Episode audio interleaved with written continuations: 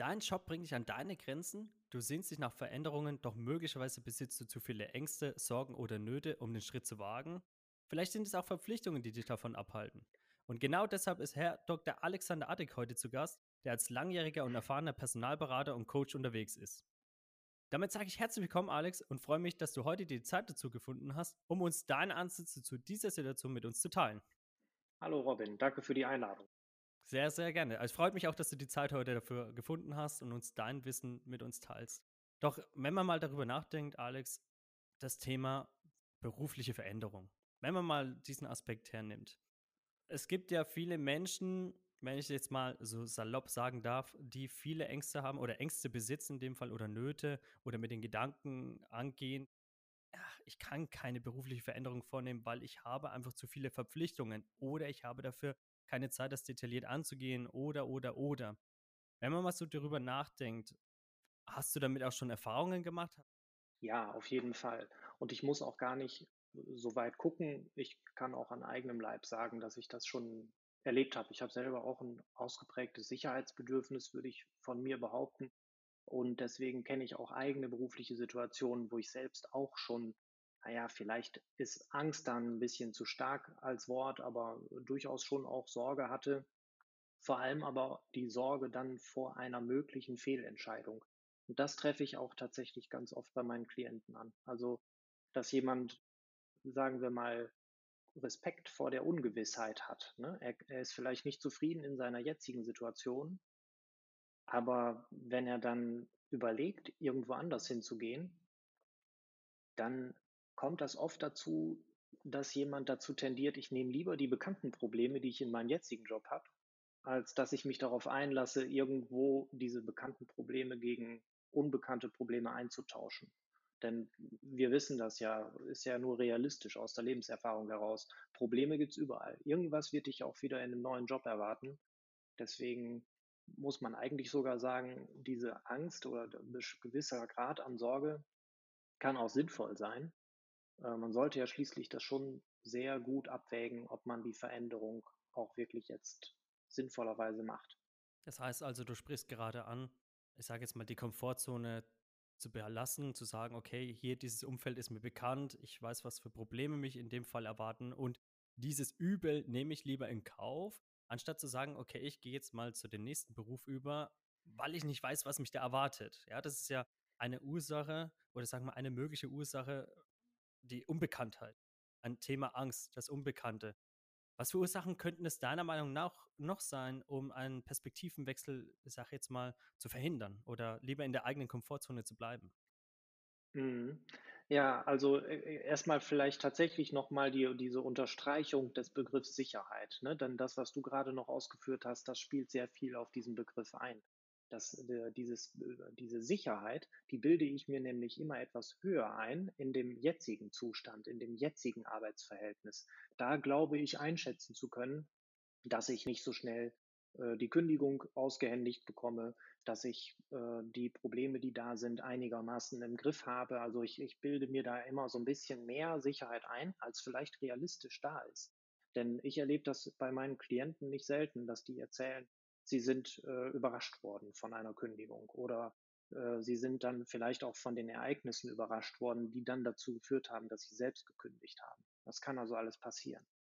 Um dann auf deine zweite Frage noch einzugehen, neben diesem Thema Angst vor dem Ungewissen und dem Sicherheitsbedürfnis kommt sicher auch noch so eine, sagen wir mal, latente Selbstunterschätzung hinzu. Also viele Menschen neigen dazu, sich selbst zu unterschätzen. Und ähm, dann muss man sich mal typische Stellenbeschreibungen angucken. Die sind oft ein bisschen einschüchternd. Also das kann ich auch von mir selbst sagen und ich bemerke das ganz oft auch bei meinen Klienten, dass die auch einwenden, naja, wenn ich mir das so durchlese, was da der potenzielle Arbeitgeber alles von mir haben möchte, super Abschluss in dem passenden Studium, fünf Jahre relevante Berufserfahrung und, und, und, dass dann der Klient sagt, aber das kann ich doch gar nicht bieten. Und dann kommt zum Beispiel auch die Angst, naja, wenn ich dann im Vorstellungsgespräch sitze und diese einzelnen Anforderungen werden nochmal sozusagen abgetastet, abgefragt, dass dann das, der Gesprächspartner, der Personalleiter oder vielleicht auch der Geschäftsführer feststellt, oh, das ist bei mir ja gar nicht so gegeben und dass es dann zu einer peinlichen Situation kommt, weil ich möchte ja auf keinen Fall als Hochstapler dastehen. Also viele Leute tendieren zur Selbstunterschätzung und möchten auf keinen Fall in dem Licht äh, des äh, Hochstaplers stehen. Man muss sich klar machen, eine Stellenbeschreibung dient auch immer ein bisschen dem Marketing. Eine Firma formuliert eine Stellenbeschreibung so, dass auch daraus hervorgeht, die Firma ist sehr erfolgreich, die nimmt nur die Besten und die kann es sich leisten, nach der eierlegenden Wollmilchsau zu suchen. Und mit weniger findet man sich gar nicht ab. Ne? Niemand würde eine Stellenbeschreibung schreiben nach dem Motto, wir sind eine unbekannte Firma, haben jetzt auch nicht besonders viel zu bieten und deswegen sind wir schon zufrieden, wenn da jemand daherkommt, der zwei gesunde Hände hat. Ne? So sind nie Stellenbeschreibungen formuliert.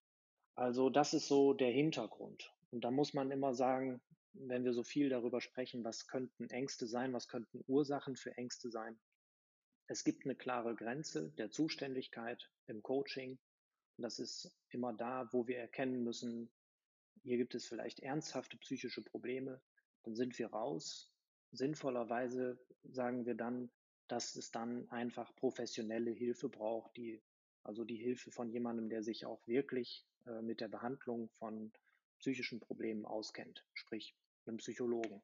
Da finde ich immer ganz wichtig, dass wir nicht den Eindruck erwecken, als könnten wir uns jetzt auf die große Forschung begeben mit dem Klienten und im Gespräch Ängste klären oder von, von vielleicht sogar handfesten Erkrankungen heilen. Da sind wir dann ja raus. Ähm, wenn ich jetzt mal von ausgehe, dass ich jetzt kein psychologisches Anliegen besitze und habe und ich gehe jetzt beispielsweise mit der Situation um. Ich oder ich befasse mich mit der Situation, weil ich sage, ich bin so unzufrieden mit dem Job, ich möchte jetzt einfach mal ausbrechen, aber ich habe dennoch so die Sorge, dass mein neuer Arbeitgeber beispielsweise mir doch nicht gefällt, wie mein jetziger und so weiter. Auch mit dieser Selbstunterschätzung, die du gerade so schön genannt hast.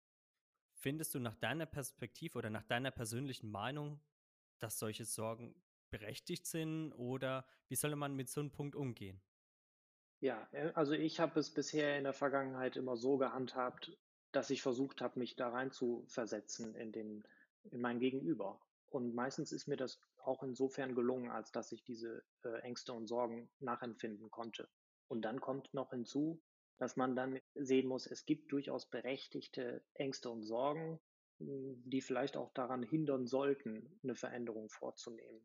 Also es kommt ja immer darauf an. Wenn wir jetzt uns jemanden vorstellen, der für eine Familie sorgen muss, der ein Haus abbezahlen muss, der hat zu Recht eine recht große Hürde, äh, so eine Veränderung äh, vorzunehmen. Und er sollte dann schon sehr gute Gründe haben, um äh, dieses Risiko, was mit jedem Wechsel einfach verbunden ist, einzugehen. Andersrum, wenn man gemobbt wird zum Beispiel oder wenn man Überstunden noch und nöcher macht und die werden nicht vergütet und man sieht irgendwie überhaupt keine Perspektive mehr in der aktuellen Position. Irgendwann ist dann der Punkt gekommen, da ist es dann besser, das Risiko des Wechsels einzugehen und dann kann nur durch die Veränderung sozusagen noch wieder eine Perspektive gewonnen werden.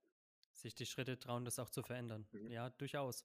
Mhm. Wenn ich jetzt äh, natürlich mir vorstelle, dass ich mich in einem Beruf finde, oder in einem Job befinde, wo ich den ganzen Tag nur gemobbt werde. Ich meine, ich gehe dann schon mit einem Stressfaktor auf die Arbeit.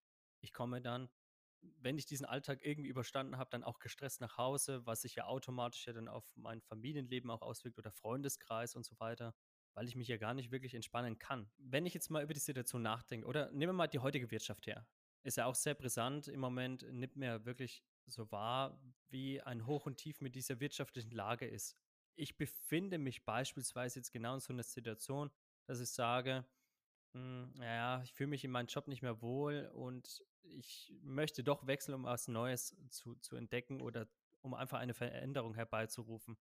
Auch hier würde ich mal einfach nach deiner persönlichen Meinung wissen, findest du aktuell gerade empfehlenswert, auch irgendwo die Chance zu nutzen, einen neuen Job in der aktuellen wirtschaftlichen Lage anzugehen? Ja, auf jeden Fall. Also wenn du auf äh, den Mangel von Fachkräften anspielst, dann gibt es ja auch schon seit bestimmt fünf Jahren eine Situation, wo wir einfach sagen müssen, wir haben in Deutschland zu wenige. Und das betrifft IT-Spezialisten, Handwerker, Lehrer, Fachkräfte in der Gesundheitswirtschaft. Das ist ja sehr, sehr breit gefächert. Hinzu kommt ja auch, dass die jüngeren Generationen in der Zahl immer weniger werden. Das heißt, dass eigentlich immer mehr Stellen, gerade im Fachkräftebereich, ähm, vakant sind. Das sorgt schon auch dafür, dass Arbeitgeber flexibler werden und auch äh, sich einlassen auf äh, Lebensläufe, die vielleicht jetzt nicht explizit schon über den gesamten Zeitraum auf diese eine Position zugesteuert haben. Und das ist ganz gut, äh, denn dann kann jemand, der Lust darauf hat, auch gute Chancen haben, quer einzusteigen. Das funktioniert. Ich habe das zuletzt bei jemandem erlebt, der Kfz-Mechatroniker war, aber dann parallel gemerkt hat, dass er eigentlich noch lieber sich mit IT-Themen beschäftigen will. Und dann haben wir Ausschau gehalten und haben dann festgestellt, es könnte funktionieren, sich zum Fachinformatiker Systemintegration umschulen zu lassen. Da gibt es Angebote. Das, was man fairerweise dazu sagen muss, ist, es braucht schon deutlich mehr Überzeugungskraft, wenn ich irgendwo als Quereinsteiger mich bewerbe. Also ich muss sehr gute Argumente liefern, weil der Arbeitgeber ist natürlich latent skeptisch, ob ich das auch liefere, was er äh, von mir verlangt.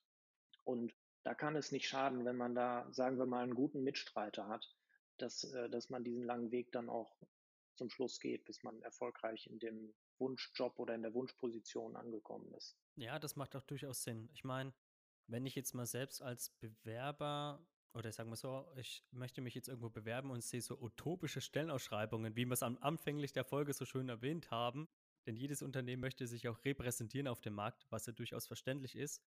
Aus der Erfahrung heraus, auch bei meinen Klienten oder Klientinnen, wenn man dann dieses Bewerbungsschreiben sieht, ist es ja so, dass sie oft sagen, na, dafür bin ich überhaupt nicht qualifiziert. Warum sollten die genau auf mich achten? Also auch hier auch mal den Gegenpol zu stellen, kann es sein, dass auch Unternehmer einfach zu hohe Stellenanforderungen stellen, dass es Bewerber schon teilweise abschrecken kann.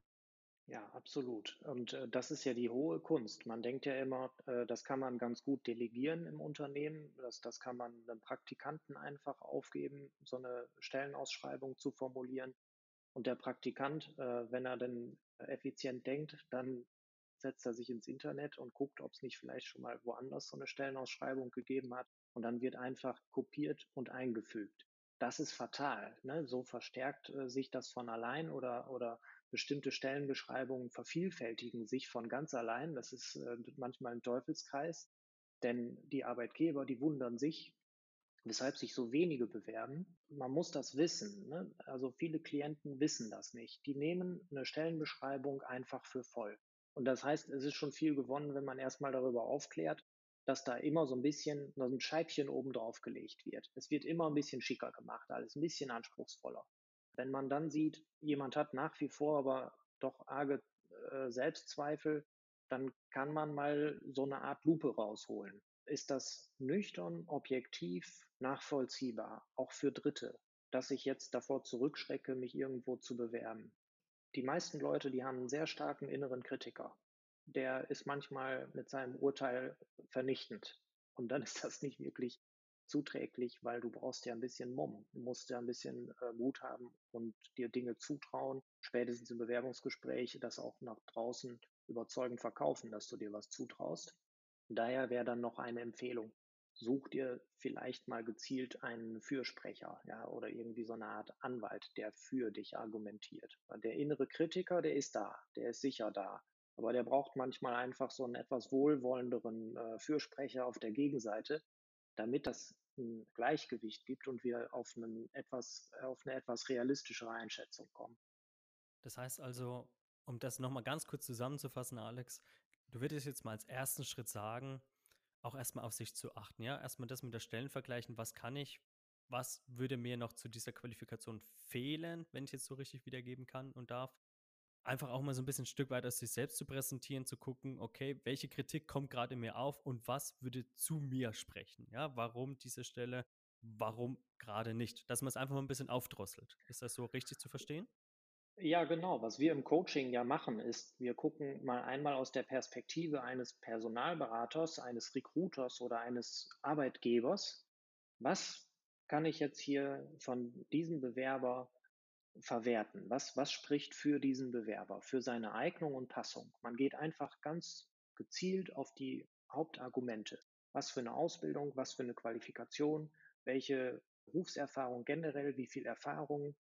Es wird also versucht, ganz handfeste Gründe zu suchen. Und wenn man das im Coaching mit einem Klienten macht, dann ist oft schon so ein bisschen diese Schüchternheit genommen, weil der plötzlich merkt, aha, jemand anderes, der erkennt wie selbstverständlich sehr gute Argumente, weshalb ich mich bewerben sollte. Und das ist das, was, was ich im Prinzip meine. Ne? Fürsprecher, das kann natürlich auch der Coach sein, muss er aber nicht. Ne? Das, das kann eventuell auch die Partnerin sein oder ein Freund oder äh, wer auch immer. Da kommen viele in Frage. Hauptsache, es gibt ein, irgendwie nochmal so einen Einblick von einem Dritten. Mhm, okay. Das heißt also, wenn ich jetzt mal diese Selbstpräsentation mache, also zumindest diese Wahrnehmung, äh, um eine objektive Betrachtung auch zu haben, wäre ja einer der ersten Schritte. Was für Schritte würdest du denn noch empfehlen? Wenn ich jetzt mal angenommen eine Stelle oder ich sage mal zehn Stellenausschreibungen hergenommen habe, habe die mal so ein bisschen mit meiner Charakteristik zerlegt. Okay, was kann ich jetzt als nächstes tun damit, mit dieser Stelle? Kann ich noch irgendwas davon herausziehen für mich, dass ich sage, okay, jetzt kann ich da weiter ansetzen? Also Informationsgewinn würde ich eigentlich als erstes dann sagen, ist, ist das A und O. Ne? Wir brauchen einfach mehr Informationen. Eine Stellenausschreibung ist, wie gesagt, mit Vorsicht zu genießen. Man müsste dann mal so ein bisschen mehr die Hintergründe eruieren. Und also idealerweise hast du einfach ein Netzwerk. Du hast vielleicht irgendwie einen Kontakt in die Branche oder so etwas, dass du herausfinden kannst, was ist jetzt wirklich relevant, was muss man wirklich können. Man unterscheidet im Personalwesen ja zwischen den Muss- und den Kann-Kriterien in einer Stellenbeschreibung. Und das fällt manchmal schon schwer, das zu erkennen. Was sind denn jetzt hier die Muss-Kriterien des Arbeitgebers? Wenn man das herausfindet durch Recherche oder auch durch Gespräche im Netzwerk, dann nähert man sich schon mal ganz gut an und kann vor allem auch genau herausfinden, welche Argumente ziehen in einem Bewerbungsschreiben? Ne? Was, wo kann ich besonders mit punkten? Wenn ich jetzt im Bewerbungsschreiben schon zu erkennen gebe, ich habe verstanden, auf was es hier wirklich ankommt in der Stelle. Ich habe also verstanden, welche Aspekte in der Stellenbeschreibung sind besonders wichtig und gewichtig und welche nicht, dann habe ich schon einen guten Punkt gemacht. Und das sind Dinge, die alle sozusagen vorauskommen. Und dann kann man natürlich eine ganze Menge vorbereiten, Informationen generieren, generell, was für Jobs gibt es in dem Bereich? Was sind also auch die Alternativen zu einer konkreten Stellenausschreibung? Wie schreibe ich eine Bewerbung so, dass sie auch wirklich punktet? Ne? Das ist oft bei vielen ist so, die denken, das ist sowas Obligatorisches, so, so eine Formalie. In einem Anschreiben kannst du sehr viel Überzeugung leisten, wenn du eine vernünftige Lesart deines Lebenslaufs anbietest. Also der Text sollte schon irgendwie so eine Art Interpretation deines bisherigen Werdegangs liefern. Das macht es dem Personaler leichter zu erkennen, was für dich spricht. Ne? Also da gibt es dann noch so einiges, äh, was man, was man dann im Anschluss machen sollte. Das heißt also, wenn ich so eine Stellenausschreibung mir angucke und äh, das Netzwerk auch einberufe, oder sagen wir mal so, ich hätte jetzt theoretisch gesehen kein Netzwerk. Ich möchte mich in die Branche, in die Stelle bewerben. Ich hätte jetzt kein Netzwerk, ich hätte jetzt keinen, der mich dazu informieren kann. Wo kann ich mir denn weitere Informationen einbeziehen? Gibt es denn da spezielle Richtlinien, woran ich mich orientieren kann? Bei dir und bei mir, ne? also an, in der Reihenfolge. Als erstes sollen die sich ja bei dir melden und sich bei dir informieren und dann sollen die mich anrufen. Und äh, wir beide sind ja bereit, erstmal ein kostenloses Erstgespräch zu führen. Da werden also schon mal erstmal so Infos gegeben von Leuten, die sich ja quasi den ganzen Tag mit dem Arbeitsmarkt beschäftigen und die ständig mit den unterschiedlichsten Berufsträgern in Berührung kommen. Da steckt viel schon mal drin. Ich muss aber fairerweise dazu sagen, nicht jeder braucht einen Coach. Ne? Wenn man jetzt eine vernünftige Internetrecherche anstellt, dann ist das auch schon sehr viel wert. Und da gibt es mittlerweile wirklich sehr gute kostenlose Angebote. Karrierebibel.de ist zum Beispiel ein, äh, eine Internetseite, die auch sehr bekannt ist. Das ist eine unglaubliche Informationstiefe. Du kannst im Prinzip zu jedem Stichwort in dem ganzen Kontext Bewerben, Arbeitsmarkt, Jobs und so weiter, da eine ausführliche Darstellung finden. Du findest Vorlagen für einen ordentlichen Lebenslauf. Die kümmern sich auch um so Fragestellungen, wer verdient in welchem Job wie viel, was sind die Trends im modernen Arbeitsleben, zum Beispiel New Work und agile Methoden.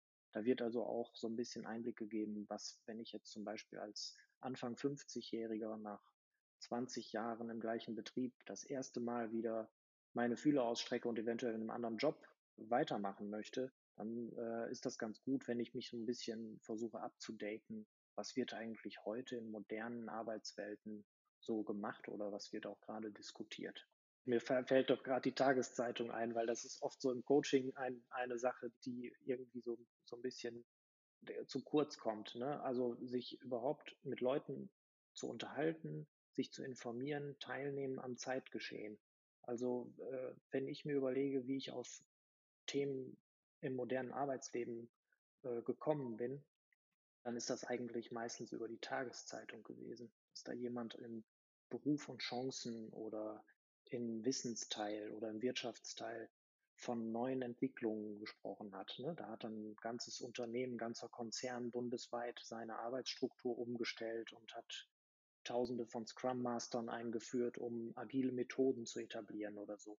Das sind Dinge, die schon spannend sind und manchmal ist das gut, wenn du auch präpariert bist, auf Augenhöhe mit einem Personaler oder mit einem Geschäftsführer darüber zu reden, wie sinnvoll ist das und wie schätzt du dich selbst ein, ob du dem gewachsen bist. Ich möchte hier gerade an dieser Stelle noch anknüpfen, Alex. Du hast gerade so schon gesagt, man kann sich auch über Gehaltsvorstellungen informieren.